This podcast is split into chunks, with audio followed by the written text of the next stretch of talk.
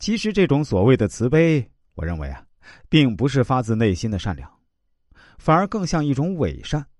生活中啊，这类人也不少，没有经历别人痛苦的经历，却还在道德制高点分析着种种，以一种神的态度点评利益，甚至左右别人的思想，还觉得你不按照他的想法走，你就是错的。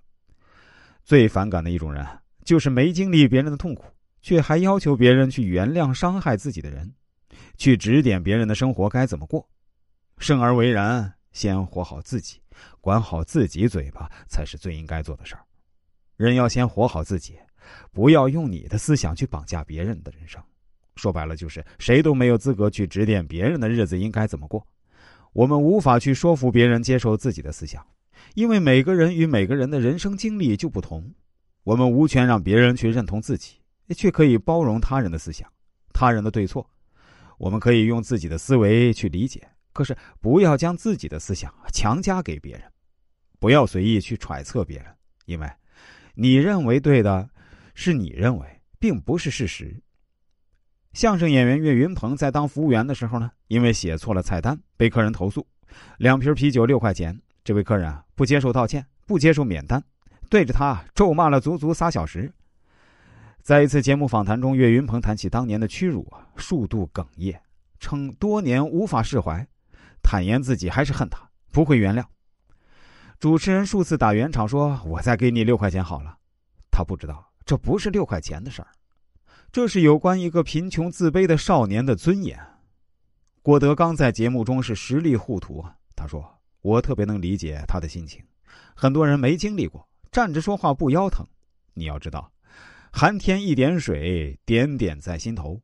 他说，在不知道情况下劝你大度着，你一定要离他远点，因为雷劈他的时候啊，小心连累到你。很多曾遭受过校园暴力的人，称多年都无法抚平心里的创伤，有段时间啊，看到高中校服都会忽然一抖，即使穿他的只是个比我小很多的女生。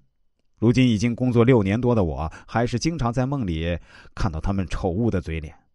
十四年过去了，我仍旧希望他们去死。在他们漫长而痛苦的心理重建路上，很多人劝他们：“你呀，就当一句玩笑，一个故事，让他过去吧。原谅他们，就是原谅自己。”殊不知啊，这种说法是给被害者伤口撒盐。你不是他们，你不知道别人一次貌似无心的犯错。就有可能毁了一个人的一生。那些劝人原谅的人啊，和施暴者一样可恶，因为他在毫不知情的情况下默许了那些恶，也就变相剥夺了我们修复创伤的权利。鲁迅说过：“人类的悲欢并不相通，但是生而为人，我们有基本的同理心，有那种看到别人受苦，从而心底生出的怜悯和善良。这种善良可以是安慰。”可以是沉默，但唯独不能是在不知情的情况下劝人原谅。